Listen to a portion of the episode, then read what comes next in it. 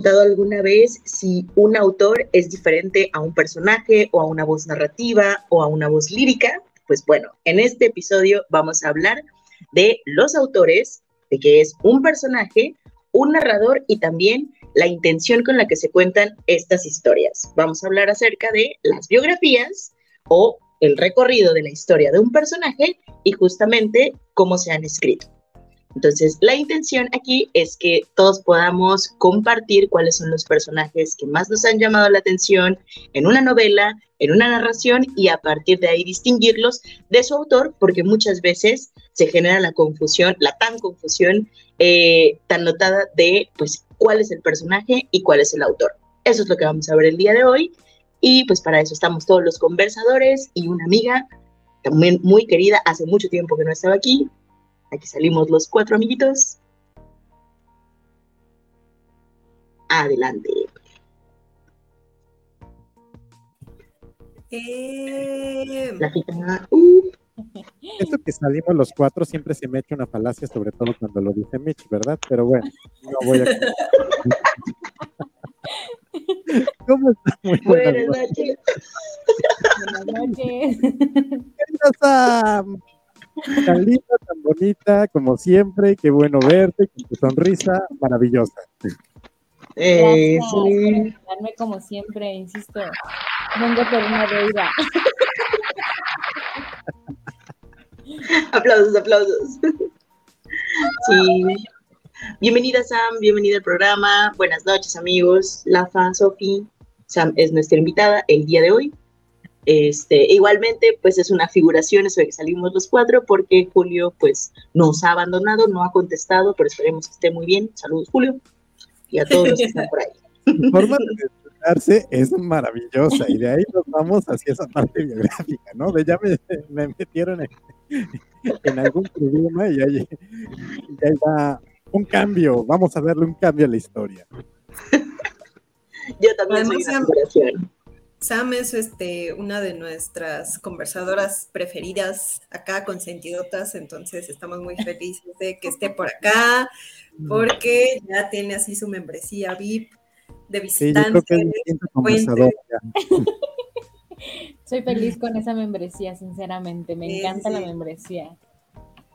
Y pues a ver, menos, pero pienso volverlos a, ganar después de aquella vez, insisto, yo sí me siento culpable, la ya no se culpaba, pero...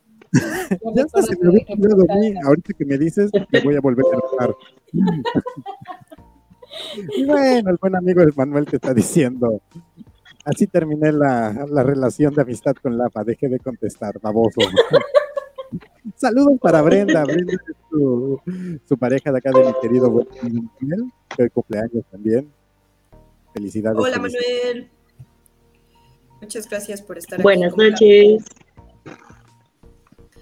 Pues yo la verdad tenía mis dudas sobre este programa, pero luego de escuchar a Mitch en la presentación ya un poco se me aclaró el panorama y me arrepiento un poco de haber rechazado algunas opciones para platicar el día de hoy porque fue así como que busqué muy específico, pero creo que nos va a ayudar este, bastante empezar por ahí, por, tratar de, hacer esas distinciones entre autor, narrador, personaje, pero pues parecen temas un poco este, complicados, teóricos, escabrosos, pero en realidad creo que no lo son tanto.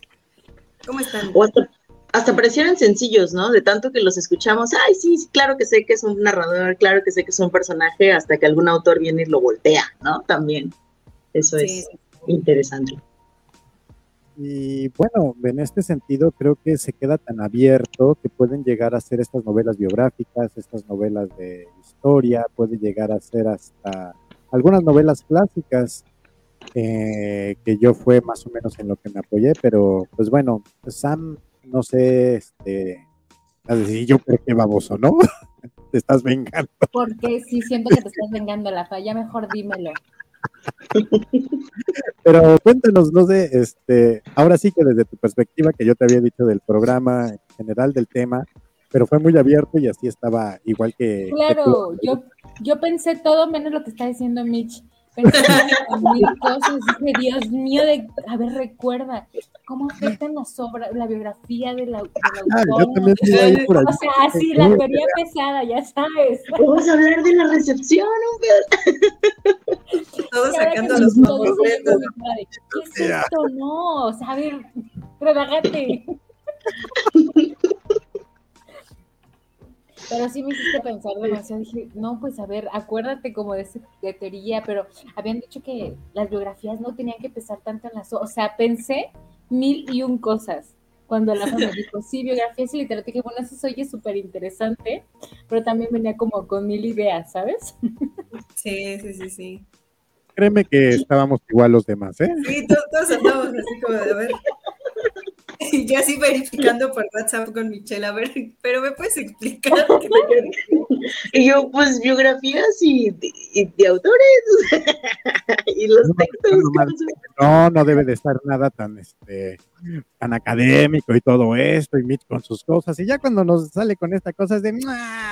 Claro. Es que todo nace, todo nace de de las grandes ideas que tenemos justo respecto a esto, ¿no? Muchas veces son teóricas.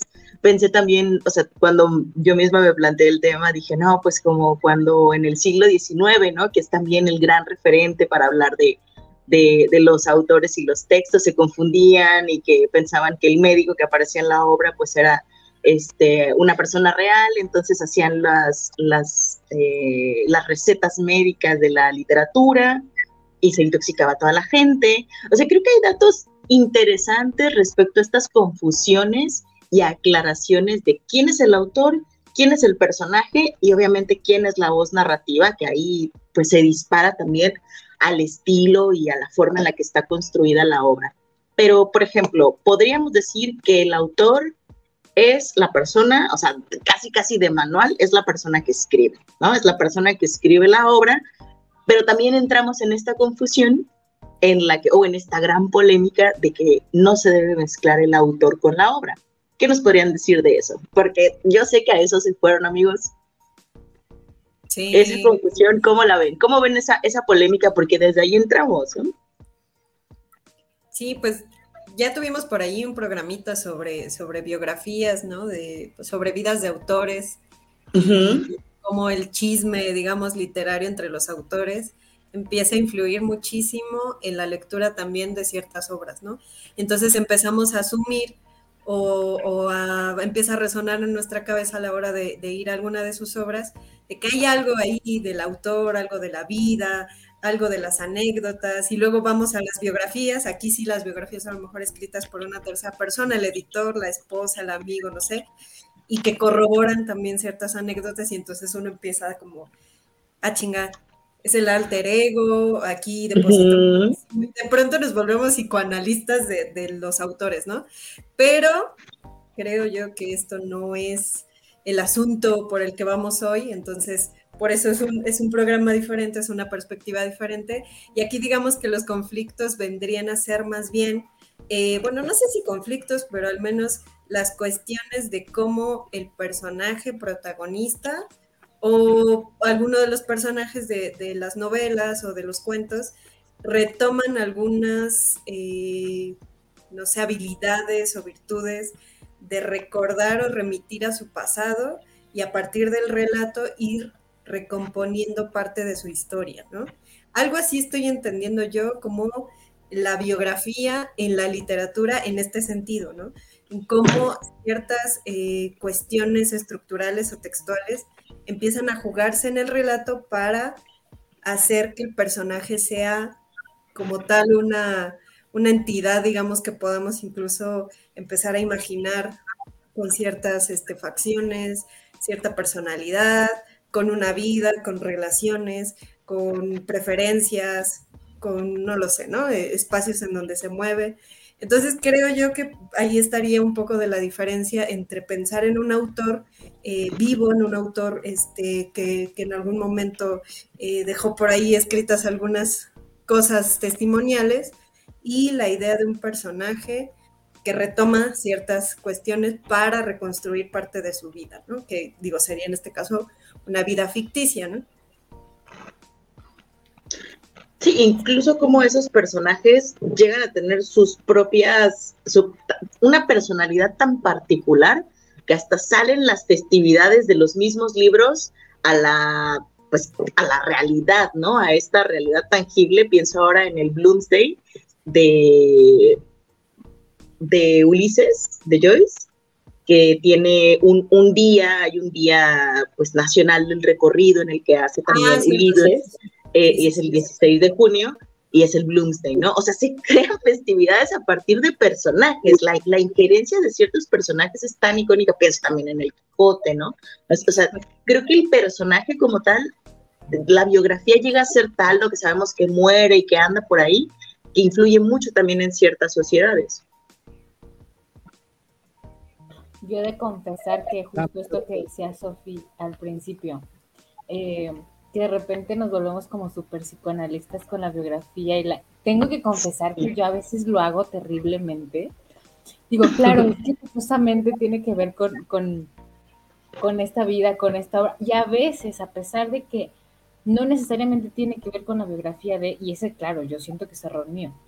Eh, por ejemplo, esto que decía Sofía, la parte donde el personaje, o sea, dónde separas este personaje de la vida o la biografía de el autor, a veces me cuesta trabajo, más cuando es un autor que conozco mucho, que he estudiado mucho, me cuesta un trabajo separar esa parte donde el personaje no es el arte, el alter ego de, eh, del autor. Esa parte a mí me cuesta, y estoy segura que no soy la única que cuando te metes a estudiar un, un autor mucho, terminas embobándote y creyendo que la mitad de sus personajes son alter ego de ellos. O sea, te porque estoy segura de que pasa y no, que no me pasa solo a mí. Alguien seguramente por ahí también tiene ese problema. Pasa muchísimo, o sea, pasa, uno de los principales ejemplos es Juanita de mi corazón. o sea, pero muchos agarran su biografía como si fuera todo lo que debe de estar este, sucediendo y la toman de ícono y estoy seguro que ella se estaba poniendo unas pedas con rompope con todas sus comadres allá dentro del convento.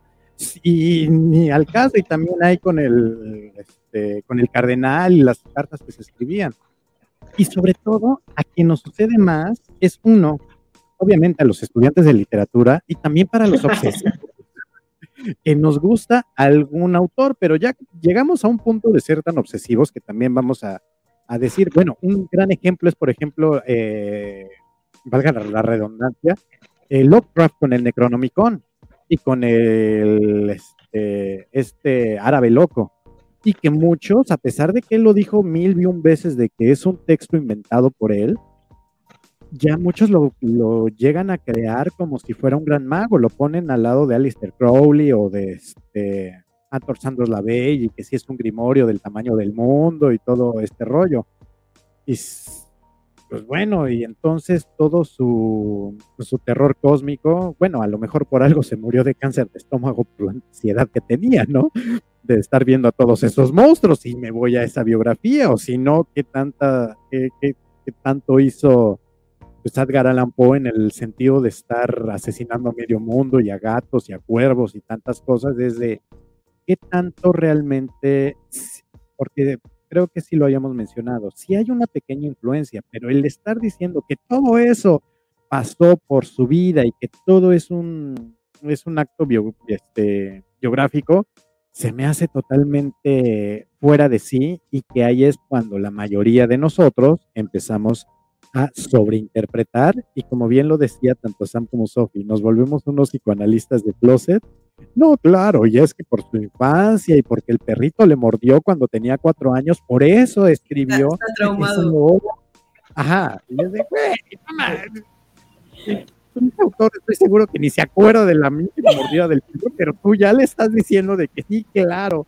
O ya estás diciendo que su madre o su padre son los peores cuando no se ha hablado absolutamente nada de ellos y ya lo que estás crucificando de que gracias a ellos se hizo, se hizo gay o gracias a ellos nunca salió del closet desde no podría haber sido nada más un proceso creativo. Y a lo mejor entre ideas fantasías podría haberlo hecho. He de confesar que, perdón He de confesar que ahora que decías eso, Lafa, recordé a cierta maestra de la UAM que va a la clase de Lorca. Ah, ya sé quién. ¿Quién? No sé quién. Marcas. Saludos. Cierta maestra que es, un- que es una referencia literaria también, ¿no? Que es un personaje. El libro de cierta novela. Pero lo peor de todo es que de verdad hizo que me casara con toda la biografía de Lorca y que además toda la biografía tú la ves en todas las obras. O sea, eso, eso es, ahora que decías eso, dije, claro, y entonces dices, claro, porque Lorca vivió esto en su infancia y entonces escribió tal cosa. Claro, o sea, tú, no, sí, claro, me acordé, ten- tenía Sí, que... No, Esa referencia se hace. no estaba haciendo una referencia directamente, pero si les pegó fue por algo, ¿no? De repente hablando de Lorca en ese gran poema donde esa mujer está cabalgando y di, no mames, Lorca era más puñetas con todo respeto, porque quiero mucho a Lorca y su poesía es erótica y es súper buena, pero no me, o sea, está hablando de una mujer o ya lo está traspolando de que él estaba montando a alguien o que lo estaba montando un hombre o no.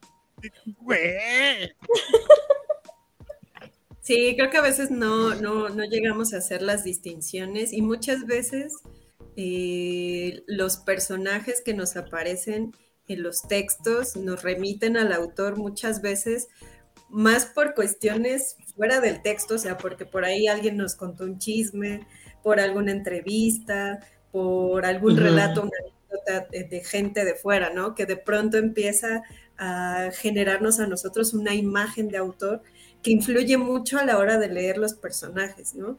Incluso yo me, yo me acuerdo, esto me pasaba mucho con Cortázar, cuando leía sus textos, lo leía con la voz de Cortázar, ¿no? ¿Por qué? Porque veía yo sus entrevistas y que tiene una voz hermosa y, y una pronunciación afrancesada un poco chocosa, entonces de pronto leía los reproducía esa voz, ¿no? Entonces, a, a, tal grado empiezan a influir cuestiones exteriores al texto, de modo que influyen mucho en nuestra interpretación, ¿no?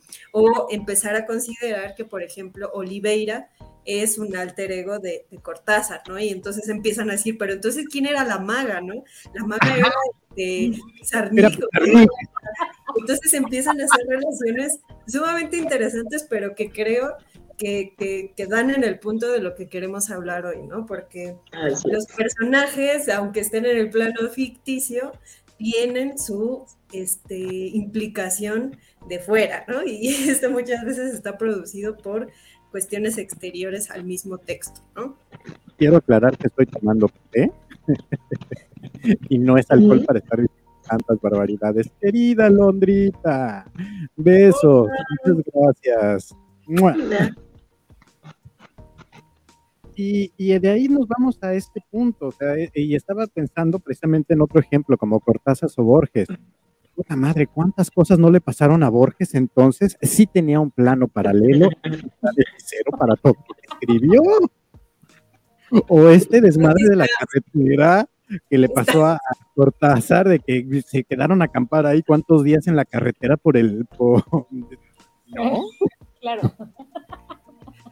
Porque yo, yo ahora que escuché a Sam, también, Perdón. también recuerdo a cierta maestra de la UAM, que creo que es la misma, este, que también nos hizo leer la, la, la biografía de Borges, ¿no? Entonces, eh, creo que esta anécdota la he hecho muchas veces ya, creo que más bien ya de tan frecuente se ha vuelto un trauma, ¿no? Y entonces, que eh, eh, parte de la biografía decía que Borges se convirtió en un genio de la literatura por un golpe que tuvo este, de una ventana, ¿no? Porque a partir de ahí se, se iluminó, ¿no? Entonces, Voy a pegarte con una ventana o una puerta.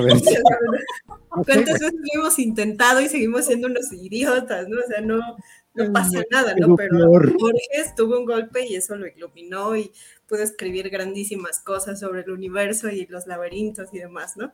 Entonces creo que muchas veces sí, eh, esta, este relato alrededor de las obras empieza a cambiarnos muchas veces las lecturas que tenemos, ¿no? O que hacemos frente a un texto, sin siquiera a lo mejor a veces leer directamente al autor, ya tenemos previamente información de él, no sé si les ha pasado, ¿no? De buscar por ahí Sí.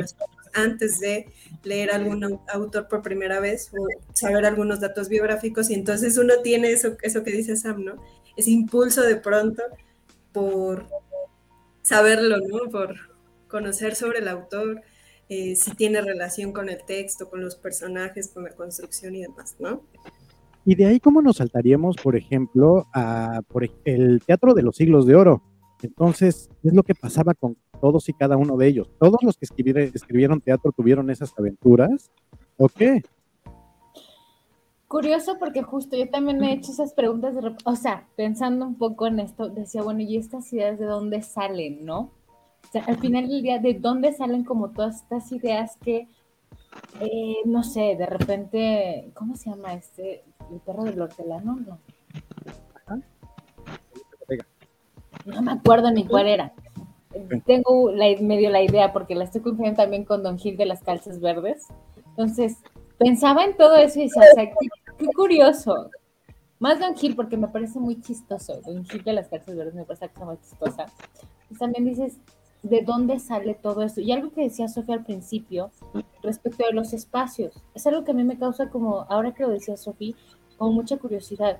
Claro, hay momentos, o sea, pensando no solo en biografía, sino el momento histórico en el que escribe el autor, que al final también afecta, es un contexto, un contexto que está afectando tal cual a la obra.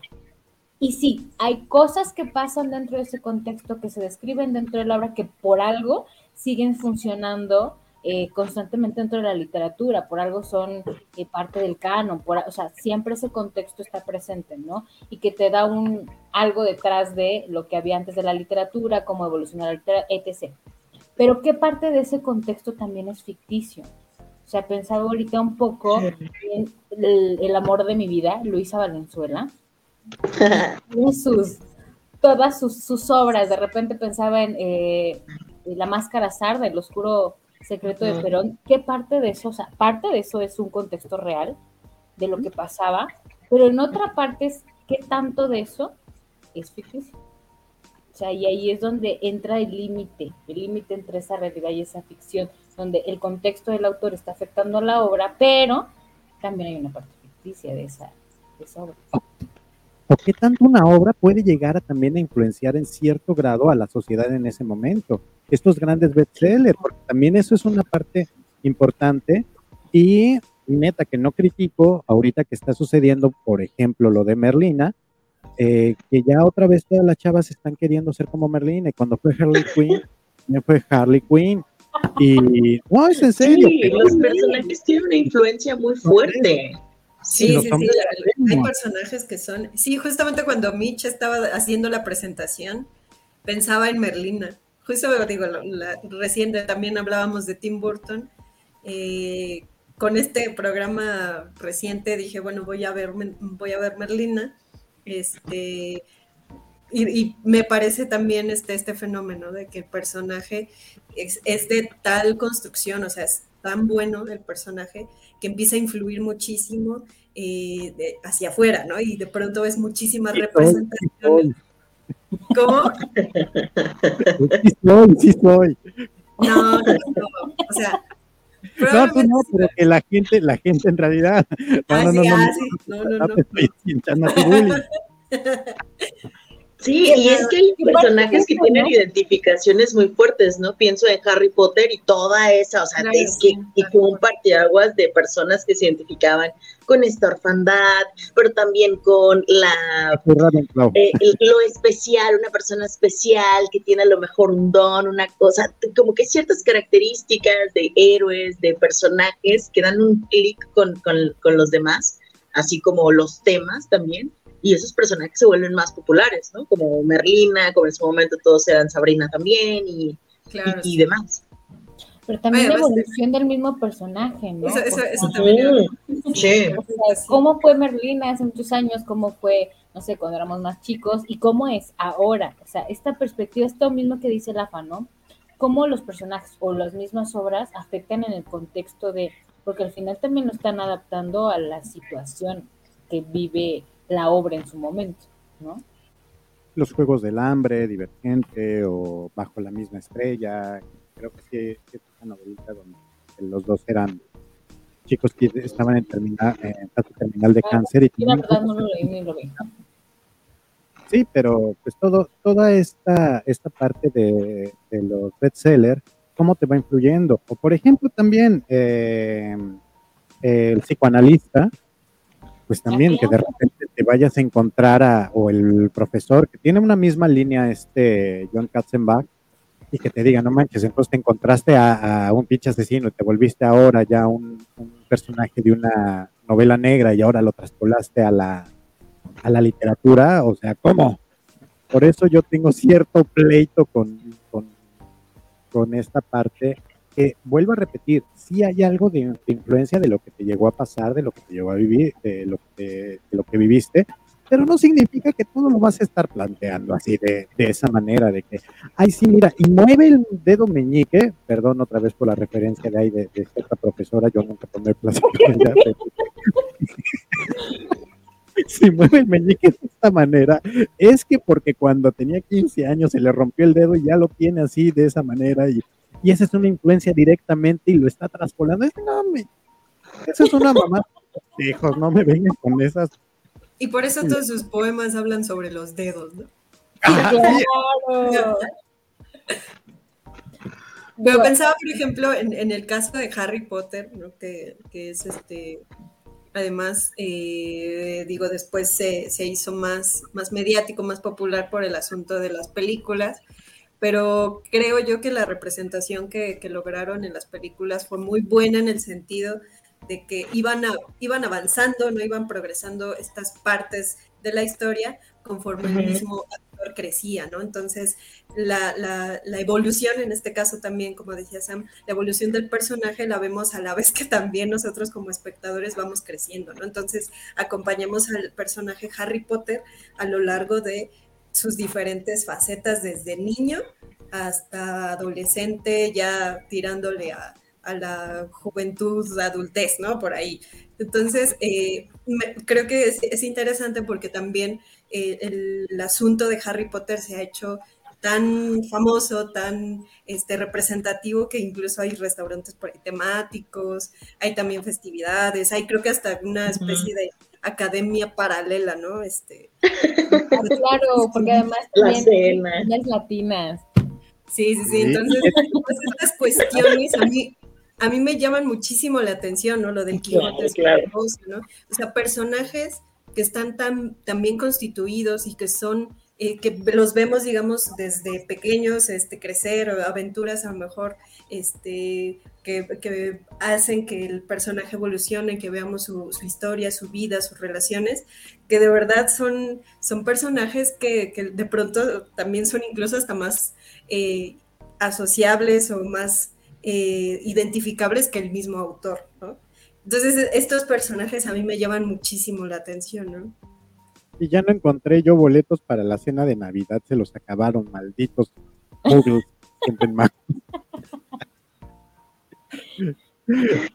Ahora Rupel. Hola.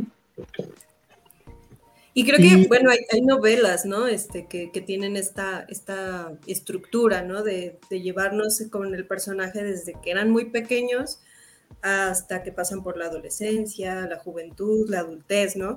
Un poco lo veíamos por ahí con este em, eh, Benjamin Button, ¿no? Este, que vemos un poco ahí, digamos, las digresiones son un poco raras o las temporalidades son, son inversas, pero vemos al personaje desde que era pequeño o viejo hasta que se vuelve un niño este, adulto, ¿no? Entonces, este, estos recorridos del personaje nos hacen también darnos una idea completa o más este, detallada de lo que es este, su psicología, ¿no? O igual el amigo de la muerte, que fue uno con los que abrimos eh, esta temporada, que era lo que estaba pasando, cómo se vuelve una especie de narrador de repente, a pesar de que hay una voz narrativa, y cómo te va explicando las cosas y qué va sucediendo y cómo va interactuando. O también otro que es muy parecido, el extraño caso del doctor Jekyll y Mr. Hyde. O sea, también Stevenson consiguió una pócima por lo menos los de Looney Tunes sí, porque ya ven que de repente Violín se vuelve este monstruo todo feo que se está tragando así. Sí. Sí, igual de lo que eh, de, que yo también quería hablar es de Santa. A mí particularmente de los personajes que nos cuentan la historia de principio a fin, es Santa es un personaje que me sorprendió mucho cuando lo leí. O sea, yo esperaba una trágica novela del 19, un, tanto aburrida, no es un Marianela, no estoy diciendo que Galdós sea menor, no pongan palabras en mi boca. Lo que estoy diciendo es que Santa me atrajo más. O sea, me pareció que tenía unas descripciones mucho más quizá morbosa, por así decirlo, como que se valía del morbo para atraerte, ¿no? Como de lo sexual, no solo por el tema de la prostitución, sino porque las descripciones que los personajes, sobre todo la personaje femenina, hacía del goce sexual, pues supongo que debió ser escandalosa para la época, pero no tiene nada de aburrido. O sea, a mí me sorprendió muchísimo el personaje de Santa y sufrí mucho cuando pues se, se describe su agonía, ¿no? Porque también no, no es ningún secreto que estas, estas novelas o estas narraciones que siguen a los personajes de principio a fin pues nos cuentan su muerte también. Lo interesante es pues el transcurso de su vida. Entonces, a mí Santa sí me pareció un personaje que me gustó mucho, me encariñé con él y espero que algún día hagan un remake actual donde no lo hagan pedazos. Porque si hay uno antiguo, hay una película que ya está blanco y negro y ahí lo pueden encontrar en YouTube, pero este, híjole, qué, qué, qué belleza que se le hiciera justicia a algunas novelas o no, o no, quién sabe. No está tan mala, pero también da chance, también eh, analízala desde el tiempo de, de, su historia. ¿Ves como si eres más dark a veces que, tengo que confesar que yo detesto con todo mi corazón el siglo XIX, justo por algo que dice Mitch. Me parece una cosa tan aburrida. Son como 20 páginas diciendo qué bonito se veía la chimenea. Ay, no, por favor, Pero creo que esto que dice Mitch tiene toda la razón. Santa, o sea, Santa sale como de esta monotonía, no sé si llamarlo así, de estarte explicando en 10 páginas de qué color era el vestido del personaje y qué, qué flores traía y no sé qué. Pero Santa, yo creo que como dice Lafa, es para la época, ha de haber sido, no sé, volvemos un poco a los contextos. ¿Qué impresión pudo haber tenido, o sea, en el lector?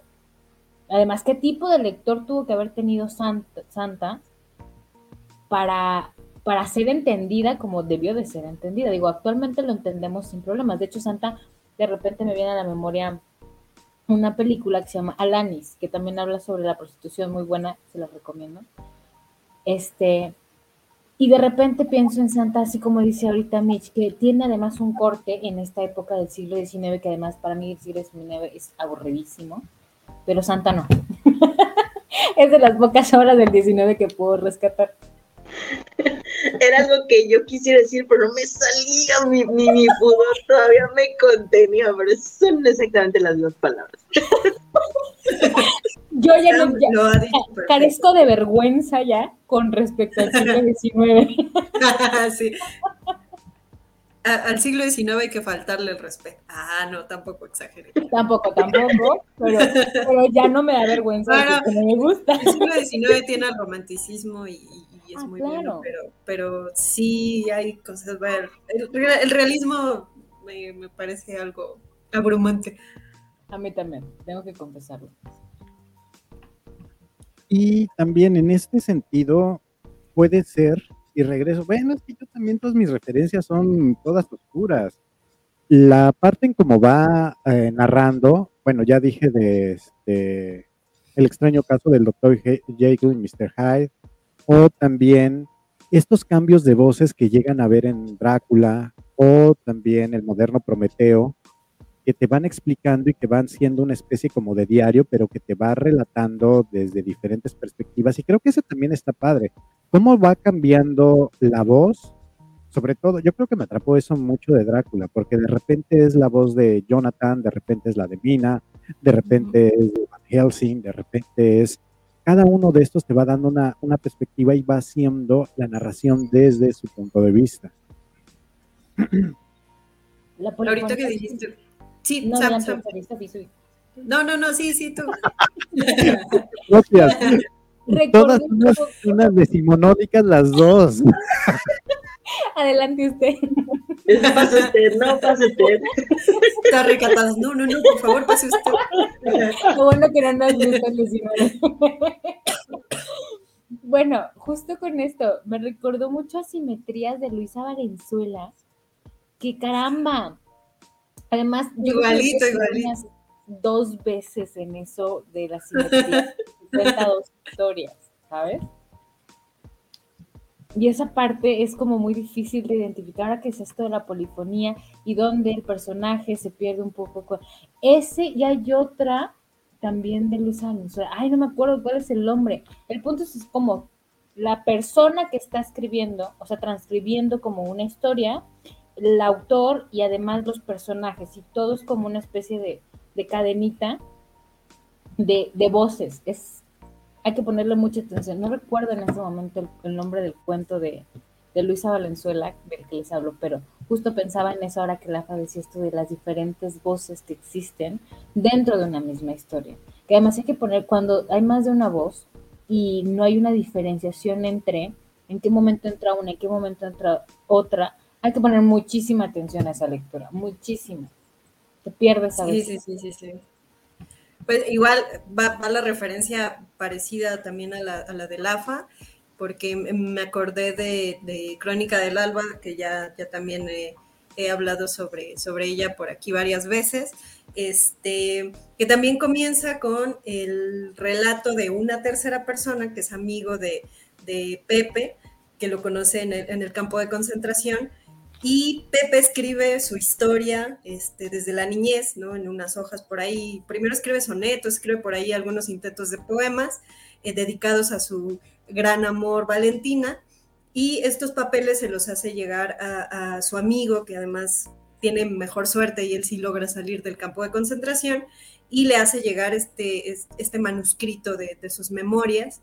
Y lo que observamos primero es la narración de la, de la tercera persona, este amigo, y después da paso a las memorias directamente de Pepe, ¿no? Entonces vemos esas dos historias, primero la de la, de la narración de la primera persona, que es este, este amigo, y posteriormente en primera persona la de las memorias de Pepe, ¿no? Entonces, esto, estos cambios de voz, estos cambios además de temporalidades, porque la historia se nos cuenta desde el campo de concentración en el año, no, en el año 39, y retrocede con estas memorias desde que él era niño, ¿no? Entonces lo vamos acompañando por algunos de los sucesos este, más inocentes, más este, tiernos, ingenuos que él tiene a lo largo de su infancia y que además él viene a recordar justamente en el encierro, ¿no? En el exilio además, ¿no? Entonces esta, esta situación es lo que también da como cierto contraste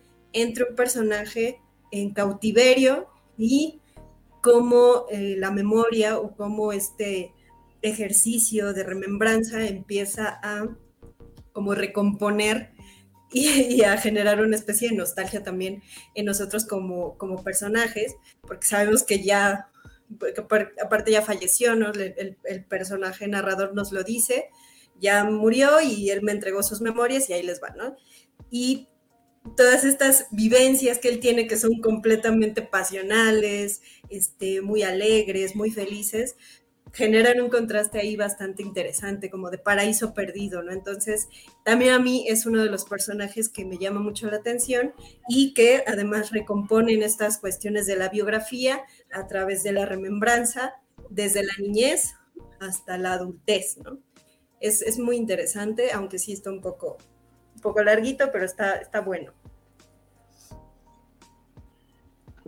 Ahora también pienso en autores que de repente dan la vuelta con este juego de quién narra o quién es el personaje como Unamuno, ¿no? Que aparece por ahí, este, Ah, sí, sí, sí, sí. por ahí mismo, por, por ahí él, él mismo dentro de la narración, pero es el personaje, ¿no? Entonces crea toda una serie de interrogantes acerca de que entonces pues el autor puede ser un personaje, pero no necesariamente está contando la vida del autor, o textos quizá un poco ya más actuales que juegan con incluir personajes que existen, ¿no? Eh, personajes, escritores, algún artista famoso y a partir de ahí darle una nueva historia a ese personaje. Entonces creo que puede jugar mucho lo que ya conocemos siempre del autor, ¿no? Eh, desde muy atrás también, como lo mencionaba la FA hace rato, por no dejarlo, si mencionamos a la querida Sor Juana, también mencionamos a, pues, el jorobadito Alarcón, que igualmente, pues, no había lectura que no se asociara con él y con sus, eh, su, su, su, condición física eh, o su condición de nacion nacionalidad, ¿no? Entonces, de identidad. Entonces, a partir de ahí también, eh, pues un autor, además del personaje de que puede influir dentro de la sociedad, pues un autor, la vida de un autor influye también en su personaje. Aquí yo, yo quisiera preguntar un poquito a, a Sophie porque ella les dirá porque ella es quien va a responder esto. Pero ¿cuál será la diferencia entre un, un, personaje que está contando su historia o que está contando una historia y un personaje que hace un diario? ¿Habría alguna diferencia? ¿O en un diario, por ejemplo? Pues en principio mmm, sí, porque son dos géneros distintos. O sea, el, diario ya es en sí mismo uh -huh. un género. Entonces, cuando el autor o el mismo personaje utiliza el diario para poder relatar algunas cosas de su existencia, de su vida, de su vida cotidiana, eh, ya parte de ciertas ideas que están en el mismo, en el, en el mismo género, ¿no? En el mismo género diario. Y además, eh, por ejemplo, pensaba en este caso de, del diario, en el libro vacío, ¿no? Este, José García utiliza el diario para hacernos eh, partícipes de ciertas cuestiones que pasan en su vida, aunque no la conocemos a detalle, ¿no? La idea de él no es reconstruir su pasado de manera fidedigna, digamos, desde la niñez, la adolescencia, la madurez, no pretende hacer una reconstrucción eh, del, del, de su pasado, de, de, lo, de, lo, memorial, digo, lo memorialístico, pero...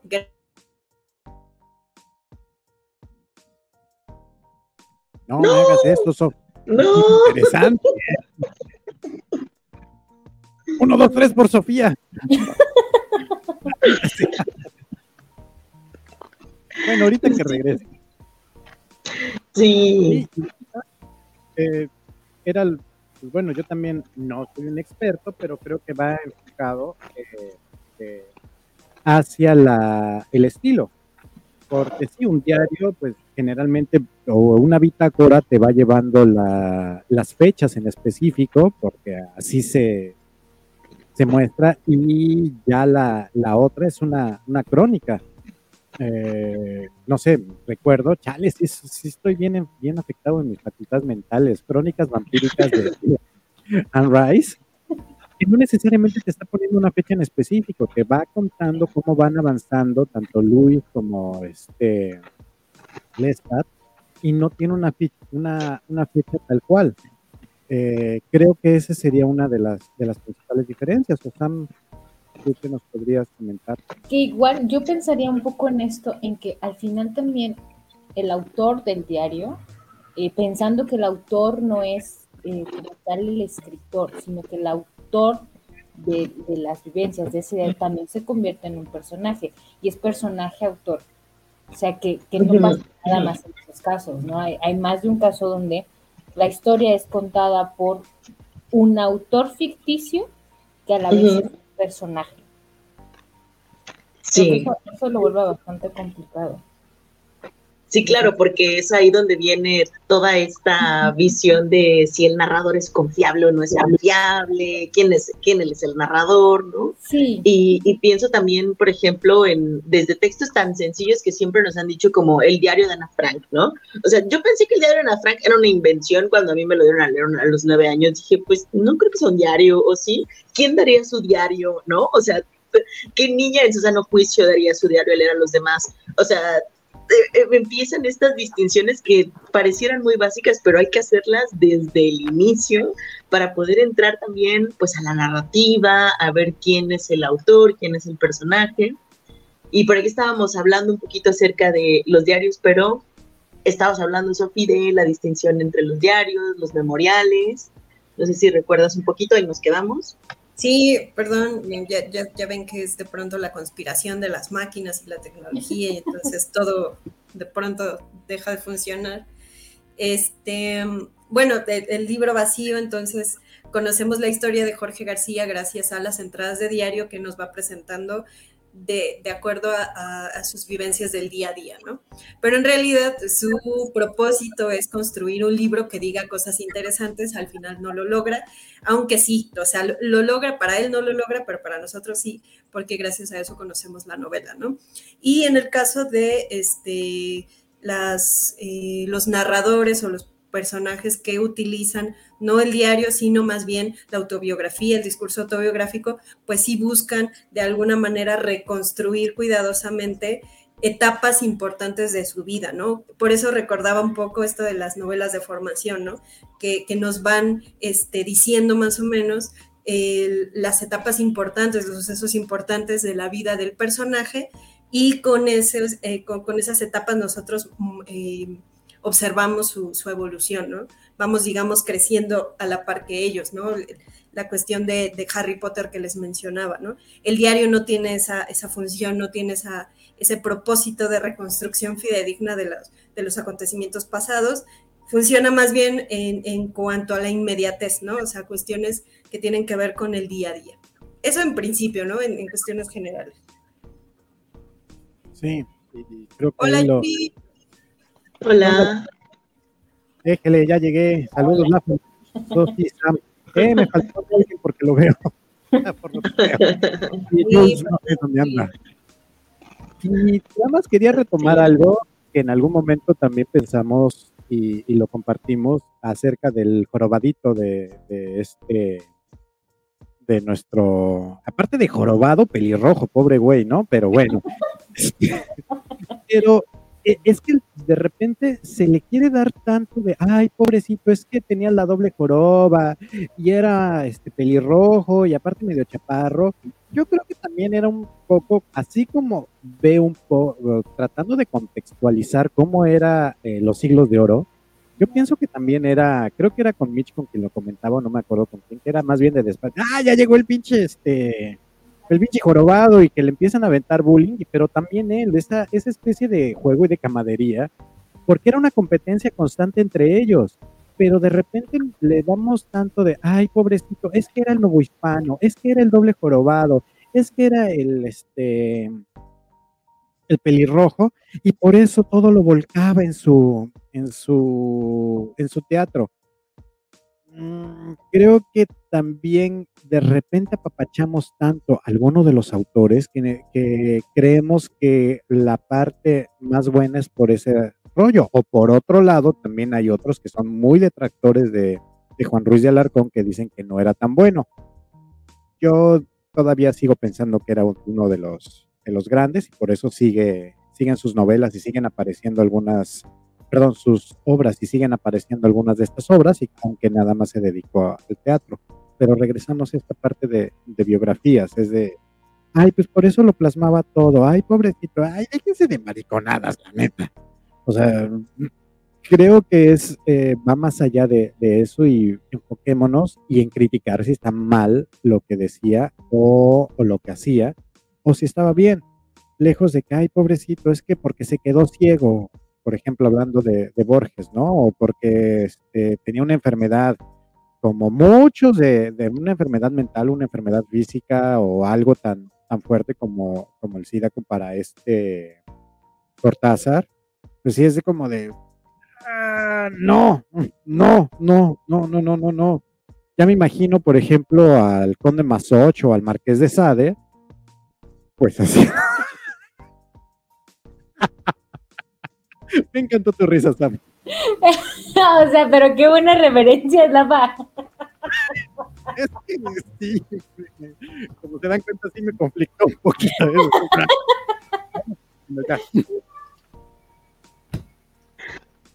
Sí, y es que hay autores que los influyen mucho sus personajes. Pienso en Roberto Bolaño, que, eh, o, en muchos autores que hablan acerca de lo bohemios, que son sus, sus voces líricas, o bohemios que son sus personajes, y entonces, no sé, también Malcolm Glory, ¿no? O sea, como que personajes que están asociados a lo mejor con la bebida, algún vicio, y entonces como también pues el autor es pachanguero, dicen es que está contando su vida seguramente y son sus aventuras, ¿no? O sea, se hace una asociación muy rápida con esto de que, porque hasta pues lo podemos escuchar actualmente, ¿no? Si no hay dolor, entonces no hay escritor o una cosa así, este, pues ya, o sea, está ahí, está eso, ¿no? De todas maneras, eh, por algo hay tantos Bukowski supuestamente en esta época, ¿no?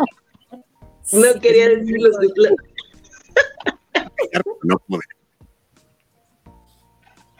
Que esto que dice Mitch también es interesante porque hay casos, en este momento en realidad no recuerdo uno, pero hay casos de autores que se esconden detrás de su personaje, que es como el contrario a. O sea, decir, sí, el personaje cuenta la historia del autor, pero no necesariamente el autor tiene por qué ser como su personaje y aún así se está reflejando en su personaje. ¿Qué es lo que pasa con muchos actores, no? O sea, por un lado tenemos autores, pero también los actores hacen una situación similar. Sí, o como este contraste en el que se espera ver a una persona, o sea, a un autor igual que su obra, ¿no? A lo mejor esperan a ver, eh, no sé, esperaban ver en algún momento un Ibargüengoitia sumamente divertido y pues resulta que no, que era un hombre muy serio, ¿no? O sea, como que se espera o, se crea una expectativa a través de lo literario y cuando aparece su voz, por ejemplo, ¿no? Cuántas veces yo sé que usted ahí, el que está escuchando y también nosotros nos hemos reído de la voz de nuestro autor cuando la descubrimos, ¿no? O sea, decimos, híjole, ¿cómo, cómo habla este señor? Qué bueno que no menciona sus obras, ¿no? O sea, como, como Salvador, Salvador Elizondo leyendo Farabe, por ejemplo. No, no, o sea, súper gangoso y el texto es sumamente denso, ¿no? O casos, por ejemplo, a mí, a mí me sucedía mucho eso, este, que dice Mitch, eh, con Pizarnik, ¿no? Pizarnik tiene poemas así sumamente densos, mortuorios, así súper oscuros. Y por ahí hay una anécdota de que ella en realidad, o sea, alguna de sus conocidos allegados, no sé, este, menciona que ella era de muy buen humor, ¿no? O sea, que ella todo el tiempo se la pasaba haciendo bromas y riéndose y cosas así. Entonces, de pronto es como el contraste, ¿no? De por ahí hay personas que conocieron al autor y resulta que no es como me lo pinta la obra, ¿no? Este, y, y es completamente contrario a lo que esos mismos poemas a lo mejor nos hacen ver de la autora pero resulta que ella era una, una, una autora sumamente este, bromista, ¿no? Que tenía muy, muy, muy buen sentido del humor, ¿no?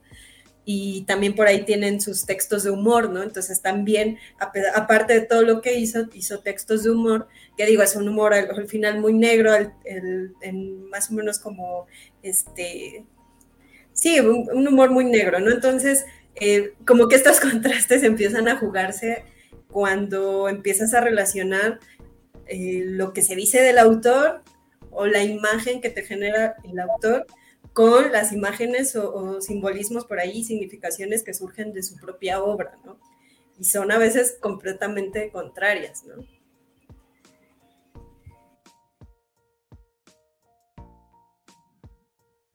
Y este silencio. Pasó un ángel. hay que quemar el tiempo, hay que quemar el vacío. Pasó un ángel.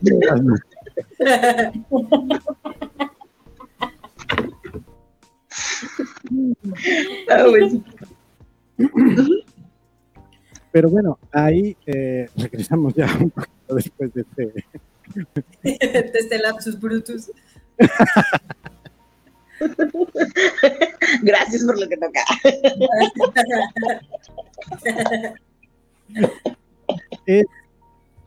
creo que también eh, debemos otra vez como al origen, ¿no? disfrutar la lectura, disfrutarlo y tratar de, estar viendo moros con tranchetes, porque sí, de repente nos volvemos súper quisquillosos, súper este, apuntaladores en algunos de los... Y dejemos de disfrutar la obra por estar tratando de analizar de una forma ah, a veces yo no estoy hablando de ti, querida Sam. Yo te quiero mucho. No, lo digo por mí en específico. Yo sé que mucha gente de letras termina haciéndolo. Nos volvemos locos como, no, es que esto tiene un significado. Bueno, hasta el color cualquiera que ya viste dos veces en una página, esto a fuerzas tiene que significar algo. Yo lo sé. morado, esta parte de tristeza. Y de, Recuerdos de la guerra. Sí, sí, sí, sí. Ustedes, digo, para ir cerrando así como un poquito y los personajes y las biografías, ¿hay, algún personaje con el cual se hayan encariñado? O sea, que más allá de si estaba bien o más o menos la obra o excelente, un personaje al cual le hayan tenido gran estima. Ay, no sé, tengo que pensarlo. este, así. Um, un personaje no, creo que no, estoy pensando, es muy difícil. Sí, sí, es muy difícil. Es muy... A ver tú, Mitch, empieza tú. Ah, sí, sí, sí, yo sí venía preparada, por eso, por eso hice la pregunta. Eh, hay un personaje que particularmente me gusta mucho porque creo que el hecho de que uno se encariña con los personajes tiene que ver con la identificación. Entonces, esa identificación que justo nos causa un poco de morbo saber qué es lo que le pasa, qué es lo que vive, y a mí me atraía mucho el personaje de Andrea en Nada de Carmen Laforet. Eh, era un personaje... es que era plan con maña, acabo de, acabo de hacer la tarea. Este, acabo de crear la tarea, perdón. Entonces, es un, es un personaje que, pues bueno, no tiene como guías, eh, o sea, es como una chica de guerra, ¿no? Es como un resultado de la guerra, no tiene guías, no hay adultos como completamente confiables a su alrededor y entonces a partir de la experiencia que va viviendo en las calles, eh, no, no como pícara, sino más bien de observadora, y va recogiendo cierta experiencia, ciertos trucos, ciertas artimañas, eh, igual también como con la exploración de, cierta seducción. Me parece que es una novela que explora en, temas, quizá no me gustaría entrar en, en, eso, pero sí como temas que las adolescentes viven.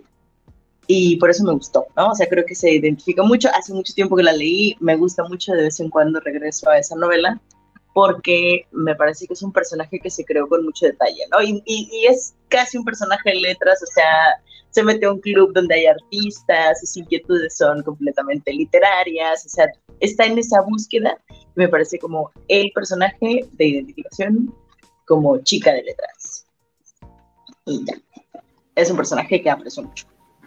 Te detesto porque además mientras lo describías y estaba pensando, me acordé justo de ese personaje, porque además la obra, o sea, vaya, el nombre lo dice, no pasa nada, en la obra en realidad no es como muy, vaya, no hay mucha significancia, pero Andrea, el personaje como tal, yo creo que tiene una muy buena evolución en muchos aspectos.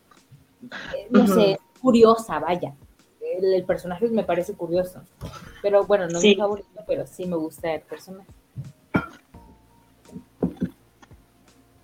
Hablando de, identificación, creo que sí, o sea, creo que nosotros elegimos a nuestros personajes favoritos porque tienen algo, algo de nuestra historia también como lectores, ¿no?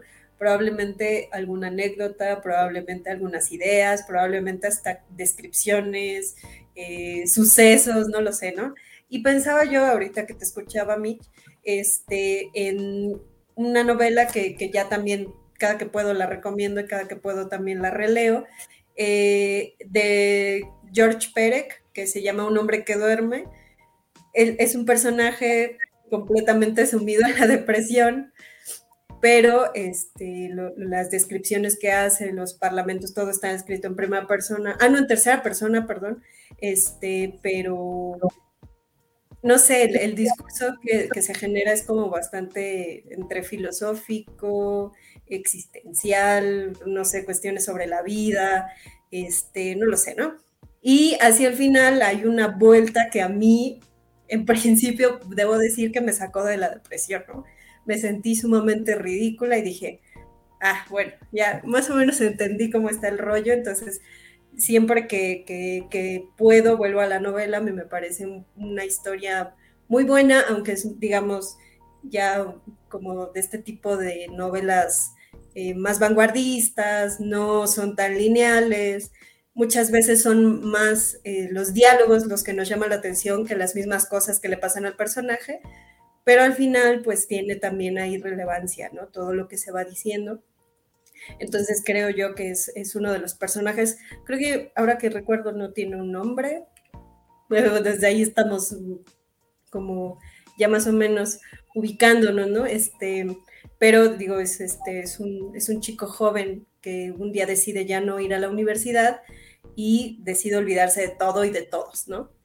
Entonces, pues por ahí va la historia, no les cuento el final porque creo que el final aparte es inesperado, pero yo me quedaría por ahora con ese personaje porque sí creo que tiene cuestiones de, este, de identificación con el, con el lector, al menos en ese caso, bueno, fui yo. No sé ustedes. Yo no sé qué van a pensar de mí cuando diga lo siguiente. Es que pensando en esto y en este disfrute, no tanto en identificación, me gustan mucho los personajes de El Amante de Marjorie Duras entonces, oye,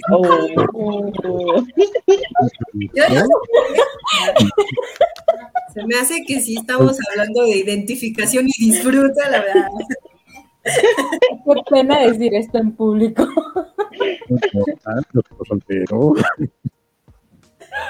Bueno, pero al final lo que me gusta justo es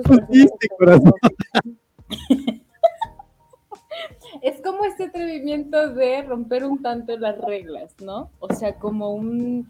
Eh, en realidad no es que estén destinados, empezando por las razas, que son distintas, ¿no?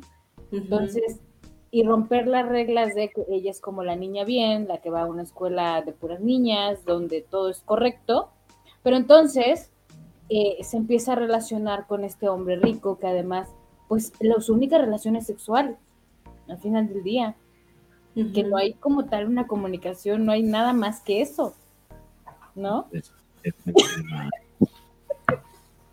Estoy esperando a ver qué dice Lafa. No, Lafa se va a identificar con vampiros y a ver, a ver. A ver. Pues aunque parezca extraño, no, bueno, igual a lo mejor ahorita que dijiste vampiros, el primero que se me vino a la mente no fue el Stat, fue más bien Luis de Crónicas Vampíricas. Pero no, no estaba pensando en él precisamente. Estaba pensando un poco más en. Híjole, es que son varios. Chale. Bueno, para empezar, hablando de amantes, el Don Juan Tenorio. Pero el original, el original, el original. No, no, no, no esas querías de zorrilla no, no, no, no, no, ese de, ay, me voy, no, no, no, no, no, ese, ese, no. El, el condenado, de, el burlador de Sevilla, ¿no? Sí, sí, sí, el, de Tirso de Molina, o sea, esa, esa forma de manipulación me gusta mucho y son, son personajes que me, que me agradan en comparación con, con Luis, que de repente sí llega a ser medio ñoño, o eh, Sherlock Holmes, que a pesar de muchos de lo que dicen que, que las adaptaciones al, cine por este Robert Downey, la mayoría no les ha gustado, pues yo sí me lo imaginaba más o menos así, de, de, un tipo de que trata de estar experimentando, de trata de estar investigando y cuando no, pues también se mete a, situaciones medio paranormales, me, me agradan. Creo que serían de esos, como de los personajes más, que más este, recuerdo, aunque hay otros que son muy, muy icónicos y que tienen algo, eh, sobre todo de palabra, que, hablan mucho de la palabra y, del honor, que también me gustan en ese, en ese sentido. Pero los primeros que me llegaron a la mente, ya después que dijo el, el personaje de Vampiro Sophie, pues bueno, fue Luis, a pesar de ser medio ñoñiz. pero aquí está el don Juan de, de, de, de de Molina. Sí, vamos contigo, amigo. Ah, bueno, ya sé que no hablamos de identificación, pero... Los oyentes tienen para escoger, ¿eh? Para escoger. Yo empecé muy adolescente, pero nos fuimos completamente dando la vuelta. No, y porque el que termina siendo el más arrabalero soy yo. Qué bueno. Ah, ya.